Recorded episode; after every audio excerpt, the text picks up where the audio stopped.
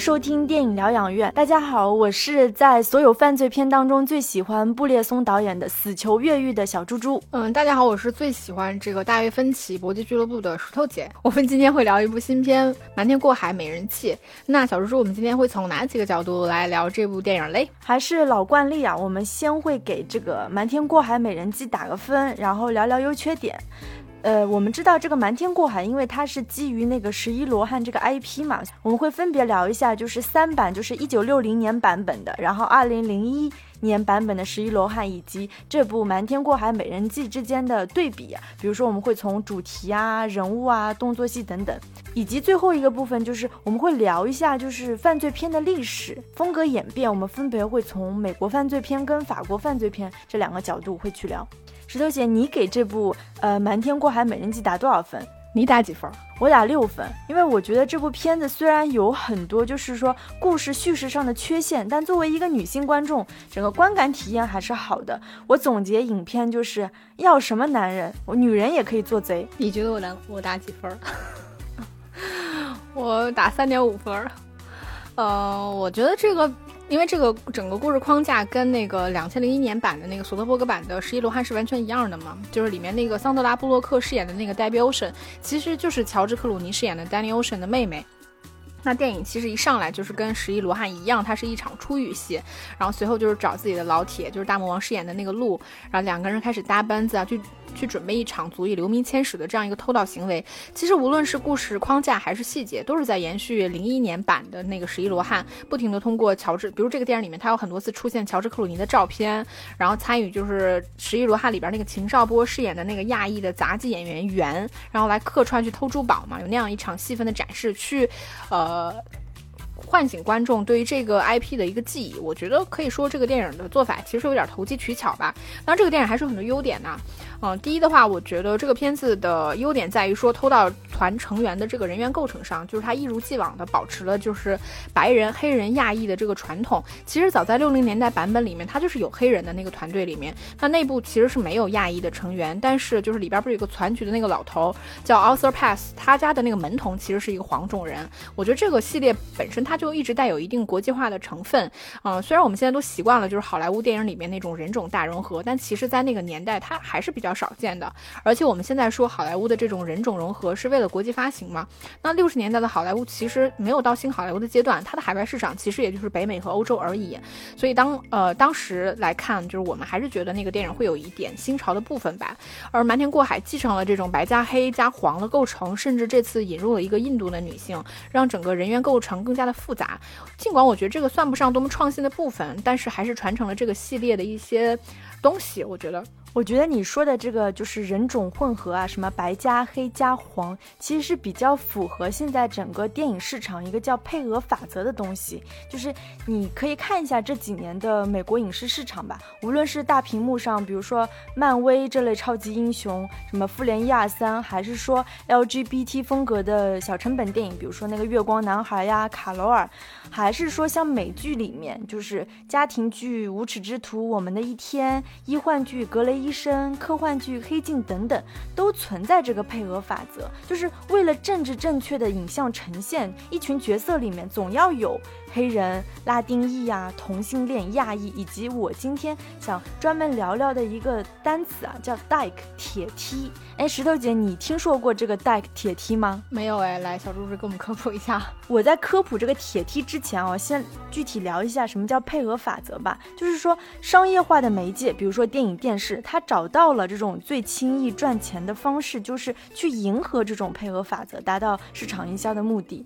通常是可以达到，就是又叫好又叫座的这个双赢局面。怎么说呢？就是因为有这种配额法则，势必是要简化这种人物角色的。历史性和深度，通常就是我们看完这类这类电影之后，我们会吐槽这个人物的扁平化。比如说黑豹，感觉他除了是个黑人，这个故事本身其实是很很平庸的。那么这个《瞒天过海：美人计》里面的那个亚裔和拉丁裔，其实存在感也很弱，仅仅会沦为一个标签化的存在。对，我觉得没错了。就是如果是说，除了像摩根·弗里曼这种演员，就是他在好莱坞的黑人演员里面是有一定话语权的之外，大多数的这个黑人配角，哪怕是说像你说的黑豹，他是作为了一个主角，就是因为这个东西太敏感了，他没有办法去有一个很复杂的人格或者是背景去呈现。那不论是亚裔，或者是说什么拉丁裔，或者是黑人，他们其实只要是配角，都是很扁平的。嗯，其实我并不是想批评这个呃《瞒天过海》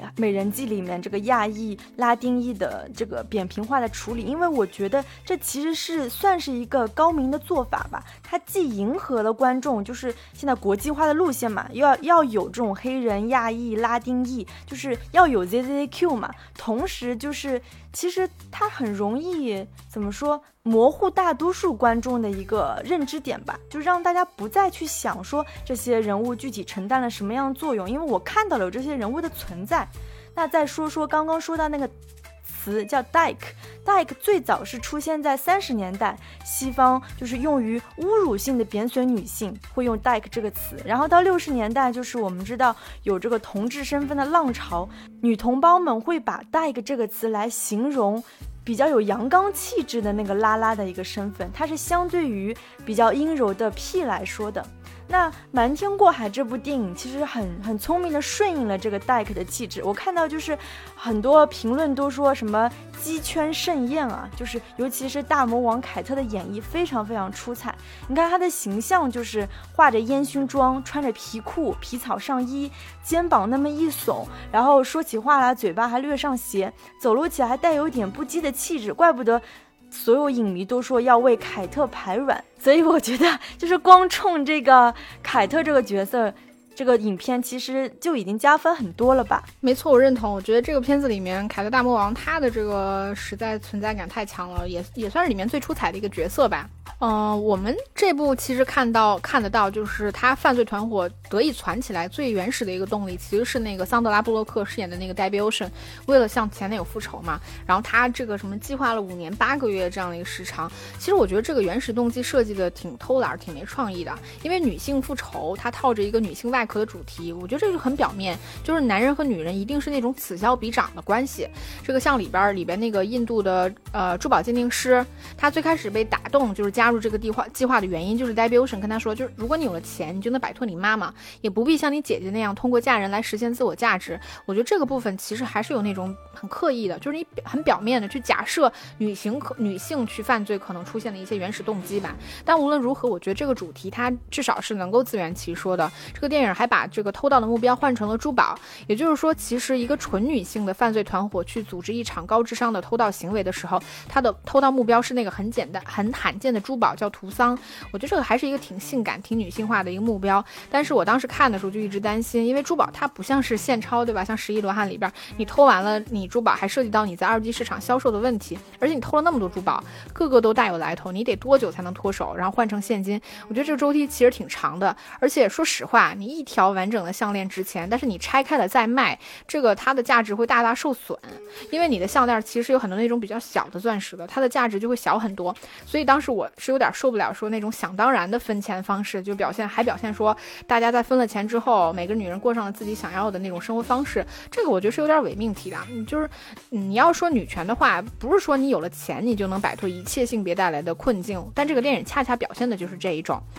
第三个优点吧，算是我觉得它有，它是它算是一个摩登犯罪，就瞒天过海，因为它是一个女性犯罪的这么个故事，所以它表现了很多大都会的内容。比如说，Debbie Ocean 一出狱，他就去那种高级百货商场，然后又去这个高级酒店，表演了一连串的这个诈骗手段。这段我觉得其实还算是精彩的，而且它有始终带有这种都市感，就是也有那就是这个系列带有的那种比较聊骚人的那种幽默和窘迫。我觉得是十一罗汉这个系列的一个特点，也符合你去进行这么一个。呃，比较高规格和层次的这么一个犯罪，所理所应当就是像那个桑德拉布洛克表现出来那种从容啊、优雅啊。我觉得这个还有，我觉得《瞒天过海》就是保持了一点这个调性吧，而且它还加入了很多时尚的元素，比如说卡地啊、Vogue 这种时尚杂志，什么女明星啊，还有这这些人就是每次一碰到解决不了的问题就要飙法语，我觉得明显就是在装逼格。你刚才说的这种摩登犯罪，其实我觉得就是把这种时装片的玩法跟犯罪片的玩法结合在一起啊。就是电影市场其实有个规律，就是时装片通常都卖得很好。比如说早年奥黛丽·赫本演的《甜姐》。蒂芙尼的早餐，还有法国女神奥黛丽·塔图演的香奈儿，安妮·海瑟薇和梅姨演的那个穿 Prada 的女王，还有屈臣氏小姐演的珠光宝气等等。那时装片它其实会高度迎合女性观众的消费心理和审美品味，大家很容易就被这些珠光宝气的东西所吸引，进而容易忽视了影片本身叙事和结构的缺陷。我觉得这是一个很很高明的做法，就是导演和制片方和出品方的一个合力的作用。那同时，这些时装电影背后其实是一线奢侈品牌的品牌价值在发挥作用，为影片兜底和宣传。比如，比如说，Tiffany 的早餐背后就是美国一线的珠宝品牌 Tiffany；香奈儿背后肯定是香奈儿。然后，这部《瞒天过海：美人计》的背后肯定是卡地亚。我觉得卡地亚法语就是 g a c t i e 卡地亚。我觉得卡地亚应该投了不少钱吧，这个电影。再聊聊这个电影背后的一些小八卦吧，就是据说桑德拉布洛克在片中换了六十五套衣服啊，多为黑白色调，突出这种高级感和狡黠的味道。然后大魔王凯特换了四十套衣服，主打这个鸡圈风格。什么叫鸡圈风格？鸡圈风格就是拉拉圈的一种说法。嗯嗯，还有你看那个偷盗八人组在那个 Met Gala 上服装，每个人都极具特色啊，都是大牌礼服。比如说安妮海瑟薇穿的是 Valentino，然后海伦娜穿的是 Dolce Gabbana，呃，莎拉保罗森穿的是 Prada，以及他们实施盗窃那个现场来的都是时尚圈名人，比如说什么邓文迪呀、卡戴珊家族，都是一秒一秒过的那个镜头。石头姐，你有没有发现，就是这几年国内的所谓的时装片，或者是现代题材的爱情片，演员穿的衣服都是淘宝风和浮夸风。比如说像那个《前任》里面郑恺穿的那个浮夸的花衬衫，还有后来的我们周冬雨穿的那个很不合时宜的所谓 OL 风的衣服，看着都像租来的。你说到这个，我就想起来，我前两天好像在抖音上面看到了一个，就是服装设计师，他就聊到说，哎，他他印印象中感觉，如果他在荧幕上看到了说这个时装时装圈的这种氛围的话，那他拍的一定是像梅丽尔·斯特里普在那个穿 Prada。的呃，穿 Prada 的恶魔里面那种形象嘛，就是很高级、很高冷，就是那种那种层次的。但是他事实上他看的都是像那个孙俪演的那个叫《辣妈正传》那种，就是明明是一服装设计师，然后穿红戴绿，然后身上五颜六色。这个我觉得淘宝风都没这么，这没这么花。然后我再来最后说一点，我觉得这个片子的一个优点吧，就是其实《瞒天过海》的配乐，它很明显的用到了打击乐和电子乐，制造出了那种很轻快、很怪异的感觉，这个跟整个片子的调性是非常符合的。但是其实它这个音乐的配乐方式跟那个《十一罗汉》是一模一样的，只是说它的旋律性会更加舒缓和优雅一点。最搞笑的是，这两个电影的配乐还是不同人做的。其实你乍一听听不出来那么明显的一个区别，因为调性完全是一样的。所以我觉得这个既是优点是缺点吧。所以《瞒天过海》这部片子其实很多部分就是我们说的做的还不错的部分，比如说这个大都市的高级犯罪啊，让人眼花缭乱的这种手法啊，包括大牌的明星啊，以及它的配乐，其实我觉得都还是在斯蒂文·索德伯格的那个版本的框架之下进行的。说的好听一点，我觉得这个是传承或者是致敬；但是说的不好听一点，我觉得这个就是拾人牙慧，没什么创意，就相当于你里里外外把人家学了个遍吧。那哎，还没到缺点。那小猪猪下面来给我们聊一下，你觉得这个片子有什么缺点吗？我觉得最大的缺点还是说这个盗窃犯罪本身的设计上吧。你看前两部他们偷的好歹也是赌场的金库吧，这个瞒天过海美人计偷的就是珠宝。从技术含量来说是比较低的，而且就是防护措施也很差，盗窃过程非常小儿科。说白了，我给大家来回顾一下这个剧情啊，就是安妮海瑟薇她是一个大明星嘛，然后她带上了赞助的那个卡地亚珠宝，有人给她下药，她就去那个厕所呕吐了，在吐的过程中呢，有人把项链偷偷解下来，通过服务人员的餐车运到后厨，那期间呢，又有人把一个假的项链扔进水池掩人耳目，最后呢，珠宝专家把那个。项链拆成几份之后，交由团伙里的人分别带出晚宴。这个过程真的是，从犯罪犯罪技巧来说，简直就是负分。其实我觉得他整个犯罪过程，像你说的，有一段我觉得还是有有趣的，就是那个呃，通过那个服务员的餐盘带出去，带过这个视觉盲点这个部分，就是导致说所有人没有被拍到。我觉得这个部分还是好看的，但整体来说，像你说的，实在是太过于小儿科了。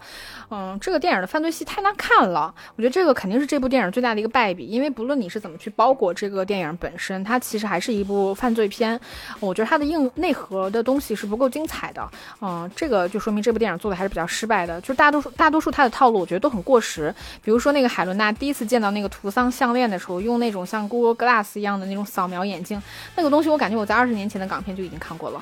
就一点都不酷炫。而且你扫描的时候给那个眼镜那么多的镜头，哎，一会儿又是摘眼镜，一会儿又推眼镜，你还要各种找镜头，不是找角度去拍，我觉得那个刻意程度都那样的，然后珠宝店的人也发现不了，对吧？我觉得那个扫描眼镜那个想到了之前港片，你说那个是。偏那个赌侠还是赌王系列的那种，蛮多的。我记得好像我忘记名字了，就是舒淇啊什么的，他们以前演的那种片子，就感觉好像经常看得见，这太过时了，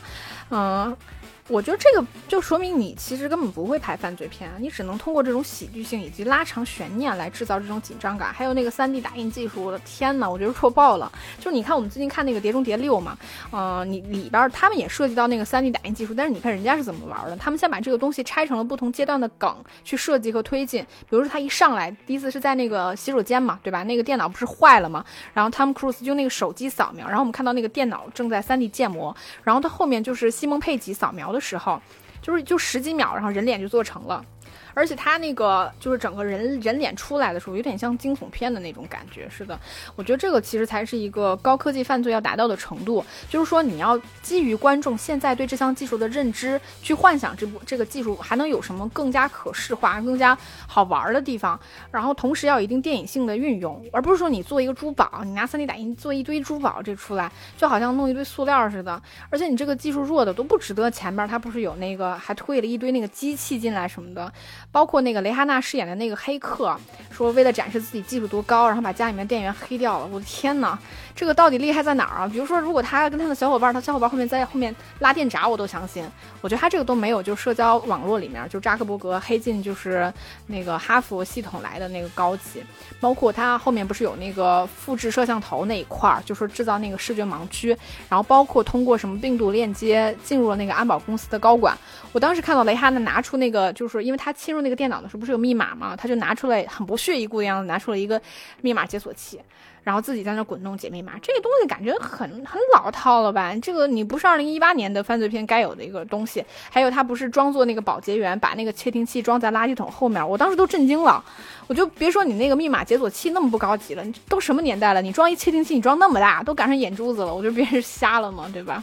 就是关于瞒天过海和十一罗汉的整个犯罪戏的对比，我们可以到下一个问题再去聊。第二个，我觉得这个片子在叙事和人物上是有很大问题的，就是它其实相当于是把整个电影拆成了三部分嘛。这个电影片长一共是一百一十分钟，第一部分它其实是在组队，那这一部分花了三十分钟。第三部分其实是向渣男复仇，也花了三十分三十分钟。也就是说，你第二部分筹备和实施犯罪一共才五十分钟，而每一部分就是说，首先你时间分配上，我觉得有一点没有主次，其次就是你每一部分的剧情和重点。它有点割裂，比如说你第一部分去组队的时候，每个成员的戏份都有点冗长，而且都是无效的，基本就是你开的越大，时间越长。就是你看组队的时候，戏份最长的是海伦娜的部分，然后但是哪怕他花了那么长时间去交代这个人物，你也没办法记住这个人物本身。就是你有辨识度的还是这个明星。就我如果认识这个明星，我就我就我就能记得住他；如果我不认识这个明星，我就记不住这个人物。我看海伦娜一直觉得还是在看那个《爱丽丝梦游仙境》那个红皇后，就是我脑海中只有这个形象。对呀，就是说海伦娜还是没有脱离出她以往那种比较哥特的、比较怪异的那种风格，对吧？就是你其实你也不懂为什么要接这种片子。然后到了第三部分，就这电影它不是有一个陷害渣男那部分吗？就又回到我们最开始说了，就是你把一个一条电影拆一条项链拆散了，然后变现，然后打入这个渣男的公司，企图通过这种方式去陷害他。我说这个本身是有点扯的，因为。如果单纯针对复仇这个部分来说，你哪怕不不搞这么一场声势浩大的偷盗，我们也看看不出来，就是你想搬到这个家我们也看不出来你想扳倒这个渣男到底难度在哪儿。其实你本来可以处理的更高级一点，就是这个戏份其实是可以一笔带过的。但是因为主创他为了强化女性复仇这个主题，我觉得他有刻意拉长这部分的一个嫌疑，试图制造观众的一种复仇爽感。但是当然最后我们是没看到的啊。那我觉得第二部分的犯罪戏其实就显得整体有点儿戏了。那我们现在就具体的比对一下这三部嘛，一九六零年版的、二零零一年版的以及这部《瞒天过海》。其实说实话，我觉得《十一罗汉》能够成为一个比较家喻户晓的 IP，甚至像《瞒天过海》这样的翻拍之作能够进行，大概率是跟索德伯格版的那个十一、十二、十三罗汉这个系列是分不开的。也可以说，就是这一版本《十一罗汉》奠定了这个 IP 的风格和魅力所在。那其实我们现在再去看六零年代那个版本，已经有点 get 不到说那一版的魅力所在了。就是我们先来聊一下六零年代那个版本嘛。那一版其实跟我们聊的今天《瞒天过海》一样，它前面去组队的时候花了差不多一个小时的时间，整体的节节奏也是比较拖沓。的时代性的痕迹很重，然后动不动就音乐加尬舞，然后里面所有的成员其实是二战的退伍军人，然后每个人的境况其实是大不相同的，相当于军队其实打散了，就是军队相当于打散了原有的这个社会阶层和社会地位。那当他们重新回到社会上，每个人的地位和境况大不相同，比如说有无所事事的富二代，有靠着老婆当脱衣舞娘来维持生计的屌丝，也有刚刚从监狱里放出来就被检查出来身患绝症的一个悲惨者吧。说实话，尽管我们去看这种老片的时候，有的时候真的会觉得很脸盲，尤其你你又是一个人物群像的戏，但是至少你会记住这些人物所代表的一个社会符号。除此之外，弗兰克·辛纳特拉其实是奠定了 Ocean 这个角色比较优雅从容的那种形象，包括乔治·克鲁尼其实也是按照这个形象来去进行的嘛。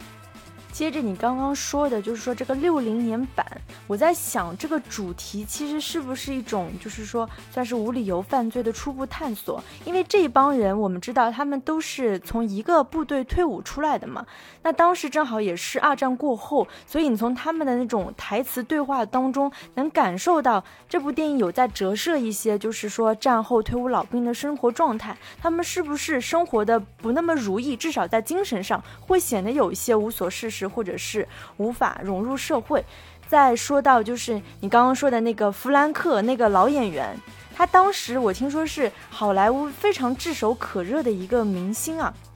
但是就是说这一九六零年版本的他更多的是一个集体的形象出现的，就是到了二零零一版本和这个女版的《瞒天过海》，人物的存在感和清晰度，我觉得是后两部做的更好的，因为它有加强了不同成员的个性和背景。另外，其实我觉得乔治克鲁尼他有接过，就是这个弗兰克的那个衣钵，成为新一代的 Ocean。就像你刚刚说的，他们的形象都是英俊潇洒呀，行为烂漫，然后同时又跟前妻有着剪不断理还乱的纠葛，包括他们都都跟那个影片当中分别跟一个舞女吧，还是说在那个酒吧里面遇到的另外一个女性是有一些纠葛的。就是我还有一个很很大的感触，就是从节奏上来说啊，这个一九六零年版本，它集齐团队超过了一个多小时，然后真正的偷盗场面是三十分钟，那最后三十多分钟都集中在就是钱怎么转移，以及就是被那个杜克先生发现后如何周旋的部分。从结构上来说，我觉得是很拖沓的、不紧凑的，叙事缓慢，台词啰嗦，而且当时的那个是经典好莱坞时期的气质，就是那个语音语调特别怪，还夹杂着很多不知道哪里的口音，就是从我现在来看，我是比较难静下心来去看这个影片的。其实，呃，我觉得老片儿都会有这种相对来说比较拖沓的这个问题，但这个确实是一个时代性的关系。这个可能并不是说《十一罗汉》这个电影有什么问题，对吧？但是我们现在确实是比较难以难欣赏他这种前面为什么要花那么长时间去集结这个团队？你集结完了之后，大家还是很脸盲，我还是认不出来你这个人。但我觉得就时代性的原因多过于这个电影本身吧。那其接下来我们来聊一下，就是这个版本的精髓，就是整个系列的精髓，就是索德伯格版。的这个十一罗汉，他这个风格就非常鲜明了，就是这种群像犯罪，对后来所有的同类同类型的题材，包括像惊惊天魔盗团这种，我觉得它是有影响的。这个里边有一些桥段吧，就是你记得他在赌场里边不是有用气球遮住这个摄像头的戏份，在后来的电影里面也经常用到。我印象中就是韩国片《走到尽头》，就是李善均主演的一个黑色犯罪片，后来其实也被内地翻拍了，就是郭富城和王千源演的《破局》，就是那个《走到尽头》里面，他有一场戏，就是男主角拿着气头。挡挡住了那个摄像头，然后去干坏事儿这种，你会发现其实《十一罗汉》里面的犯罪戏相对来说还是比较硬核的，它并没有什么特别酷炫的科技啊，我觉得它也不是走那个路线的，反而它其实就是走的一个比较严谨扎实的犯罪路线，就是它，而且它在那种喜剧性和犯罪现场的真实感、紧张感营造的那种平衡，我觉得是比较好的，观众其实能够在这场大型的犯罪现场里面感受到巨大的爽感。我印象比较深的是里边成员里面有一个老骗子叫索尔嘛。其实电影一上来就交代了，他其实是有胃溃疡的，并因此退休了。然后当这个相当于是一个危险的种子埋下了，但真正实施犯罪关最关键的时刻，他的胃溃疡发作了。然后那是一个就是犯罪的高潮嘛，任何差错其实都会造成观众的紧张感，那观众会跟跟着他一直揪心，感觉他随时会倒下去，因为他毕竟年纪很大了。我觉得这个设计是。非非常合理的，包括这场犯罪的危险因素也是早就埋藏埋藏好的。但我觉得说乔治克鲁尼赢回通过这种巨型犯罪赢回前妻的这个心这个事儿肯定是挺扯的，但至少他的设计还是高级的。同样是就是有犯罪前科，然后要在这场偷盗戏里制造不在场证明的时候，你记得零一年版的那个 Ocean 他制造不在场证明，那是一个非常高级的玩法。我感觉我在后来其他电影里面也见过，就是一个电影就是一个胖子在房间里面他自导自演自己被打的那个声音，然后那场戏其实喜剧性也很强。到了瞒天过海里边，居然就通过保险调查员嘴里边说一句啊，当时那个代表欧神虽然也在场，但是他一直被各种摄像头拍，完全没有嫌疑。其实你想想，他只要调查一下就是受邀人员名单，就知道 Debbie Ocean 其实本来不应该出现在这场 party 里面，因为他呃进场签到的时候用的不是这个名字。我觉得这个处理是非常随意的，尤其是放在那个犯罪片里面，我觉得是比较不能让人容忍的。而就是而且零一年版制造的那种爽感，我觉得除了犯罪本身，因为这是一场比较纯粹的犯罪嘛，更大的爽感其实也来自于演员，就是。同样是大牌明星。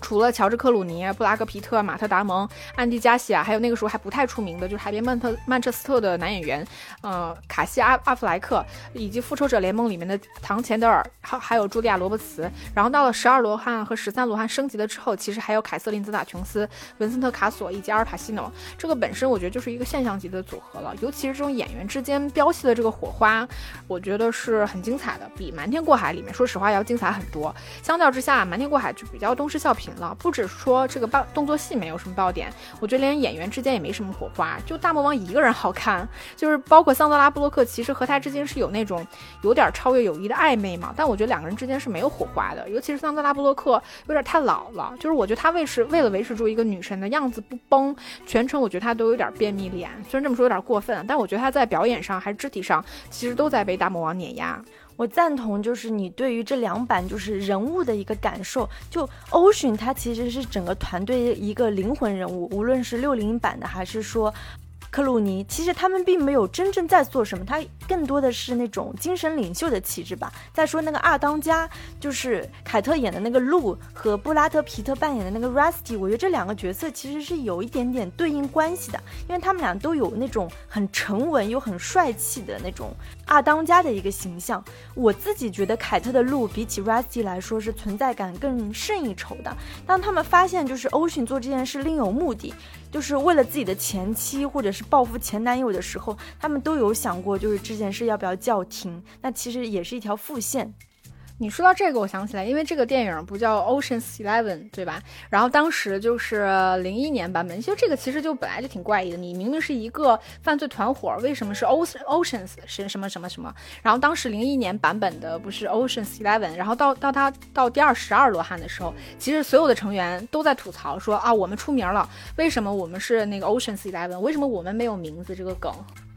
我觉得可能更多的是要就是像六零版本这个。致敬吧，就是必须要保保留这个风格，就是 Oceans 谁谁谁，包括这个女版的英文名其实是叫 Oceans Eight，对，是这样子的。那最后再吐槽一下这个《瞒天过海美人计》，它的节奏上就是他集齐团队耗了一个多小时，然后最后偷盗环节特别简陋和无脑。我觉得真的就像你说的，是非常东施效颦。除除了就是我特别喜欢看的，就是各种什么 Prada、g a c c i 这种东西，其他我也觉得真的是没有什么存在感。那第三个部分，也就是我们今天的一个重头戏啊，就是我们会聊一聊就是犯罪片的历史和风格演变。关于这个主题，我想取一个议题，就是说，当你们跟别人聊犯罪片的时候，就来听一下我们电影疗养院，因为我们能教你如何装逼。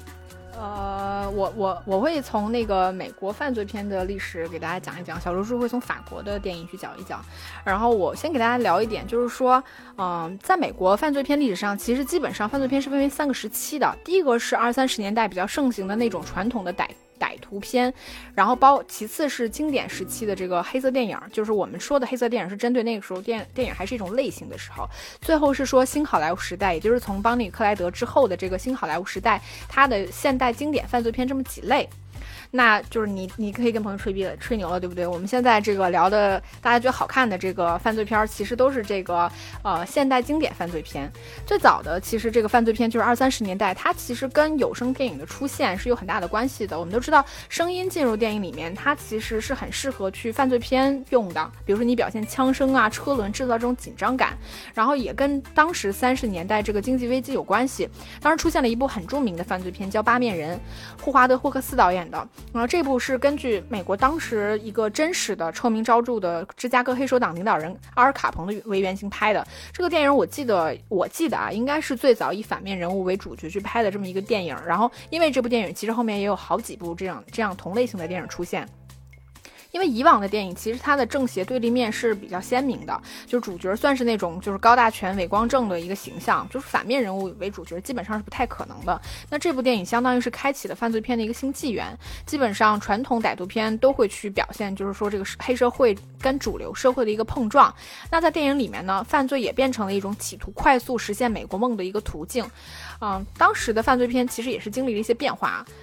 对了，我有听说过一个说法，就是叫“天生犯罪人”。那这个说法是来自于，就是一八七六年，一个意大利人叫隆博罗梭，他在一本书叫《犯罪人论》当中给尝试给出答案，因为他曾经当过军医、御医、精神病院院长，他通过对几千个罪犯、精神病人进行。观相术、颅相学，颅就是那个头颅的颅啊。他通过尸体解剖，他发现就是说，善良的人和不良的人在性情和体征上都存在明显差异。所以他的观点是叫天生犯罪人。他觉得这个犯罪是与生俱来的，而且是可以遗传的。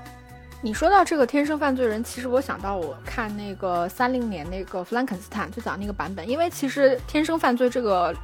呃，说法在三零年代是比较流行的，在美国当时，然后它里边不就是也是有教授在一堂课上去讲这个理论的时候，然后后来弗兰肯斯坦其实是他身体组接了一部分这个罪犯的这个部分，具体哪里我忘记了啊，就是是有接入一个这个人这个犯罪人的部分，所以导致这个人天生他就是邪恶的，嗯，包括现在我们去看一些类似于这种刑侦啊题材的，呃小说吧，当时就是，嗯，你说个人是否会去犯罪？就是像你说的嘛，他其实已经写进你的基因里的里面了，所以当时的黑人或者是有色人种去犯罪，他的刑法量刑可能反而会更重。就是大家可能认为这一部分的人天生就有犯罪的基因，但是后来大家觉得就是说人的犯罪可能跟社会是有关系的，再后来就认为说犯罪的原因是跟经济有关系的，嗯，因为你穷你才去犯罪，这个都是在二三十年代比较流行的一些观点，也都出现了在当时的电影里面。那现在我们都知道说每个个体犯罪的原因可能是大不相同的，甚至是可能很复杂的。一个原因，然后接下来会是到了就是黑色电影出现以后吧，它对当时的这个比较传统的歹徒片其实是有了很大影响的。除了美学上的影响，比如说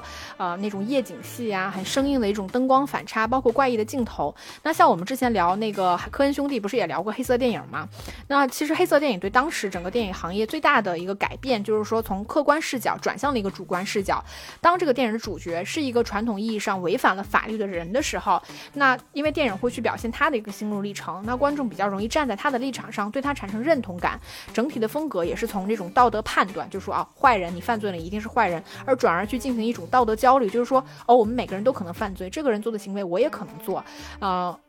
而且那个时候比较有名的这个犯罪片，比如说《马耳他之音》，包括我们之前提过的《死吻》，还有希区柯克的《迷魂记》等等。那你说到刚刚那些黑色电影，那如果说我们这几年看到的类似于什么《教父》啊、《出租车司机》、《沉默羔羊》，你觉得是哪种类型的犯罪片呢？因为犯罪片它是跟着这个年代在变化的嘛，那所以说，呃，邦邦尼克莱德之后的这个电影其实都算都算是新纪元，就是新好莱坞年代的，所以它算是现代经典犯罪片。那这部分犯罪片其实是呃分为两种，比如说这个现实意义上犯罪，就是这人真的触犯了法律，以电影里面去表现这种犯罪，它其实是有差别的。在犯罪片的表现体系里面，它的内容也是有很大差别。最最最简单粗暴来说吧，就是说哦，调查者眼中的犯罪跟行凶者眼眼里的犯罪，这两个在表现内容的体系上是有很大差别。目前我们看到的这个现代的犯罪片，其实基本上就是以获取利益为目的，它可能不是钱，但它确实是一个有利益性的驱动，或者是说一种激情犯罪，比如像出租车司机这种。那也有可能是我们今天聊到的，像瞒天过海这样，作为一个就是犯罪，作为一个社会团体，那它在这个社会中的发生，基本上也还是属于就是行凶者眼里的犯罪吧。就是对我们观众来说，这部分犯罪就是为了制造娱乐感，就是为了让观众爽嘛。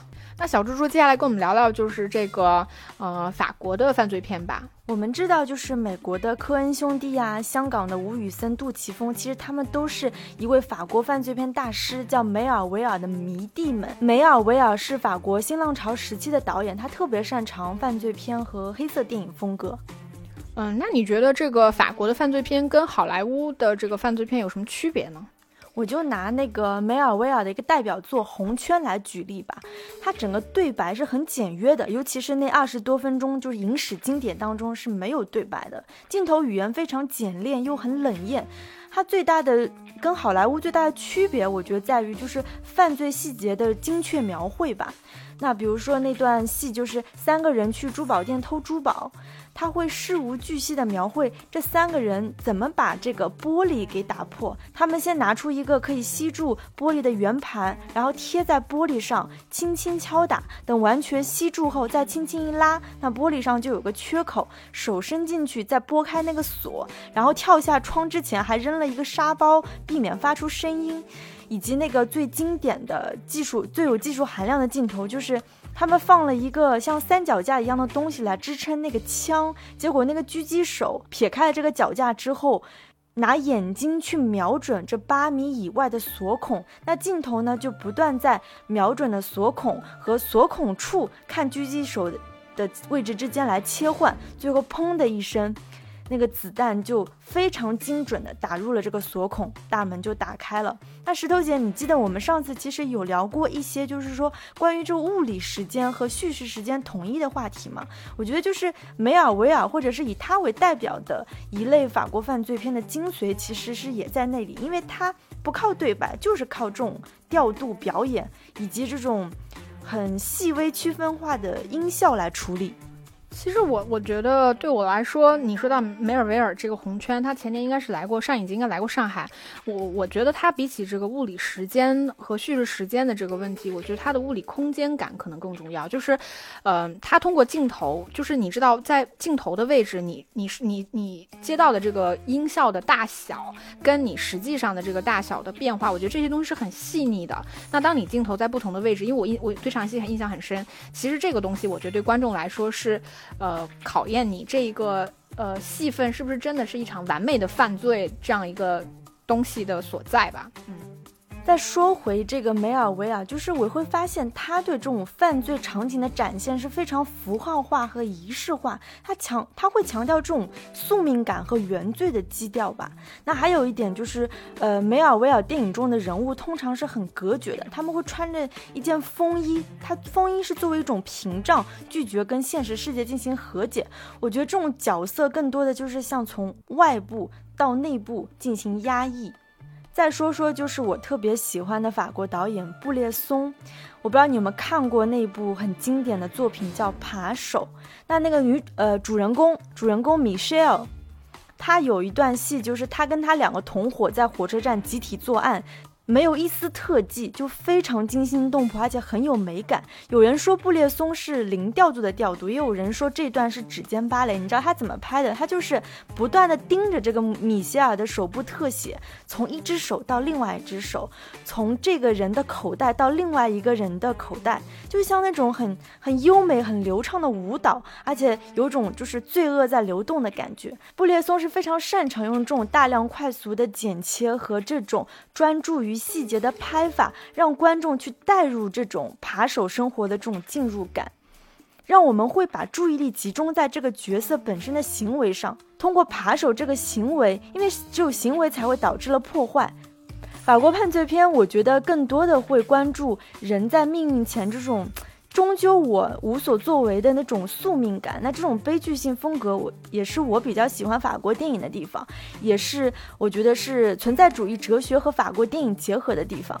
相比于好莱坞电影来说的话，我我真的个人会更喜欢法国电影吧。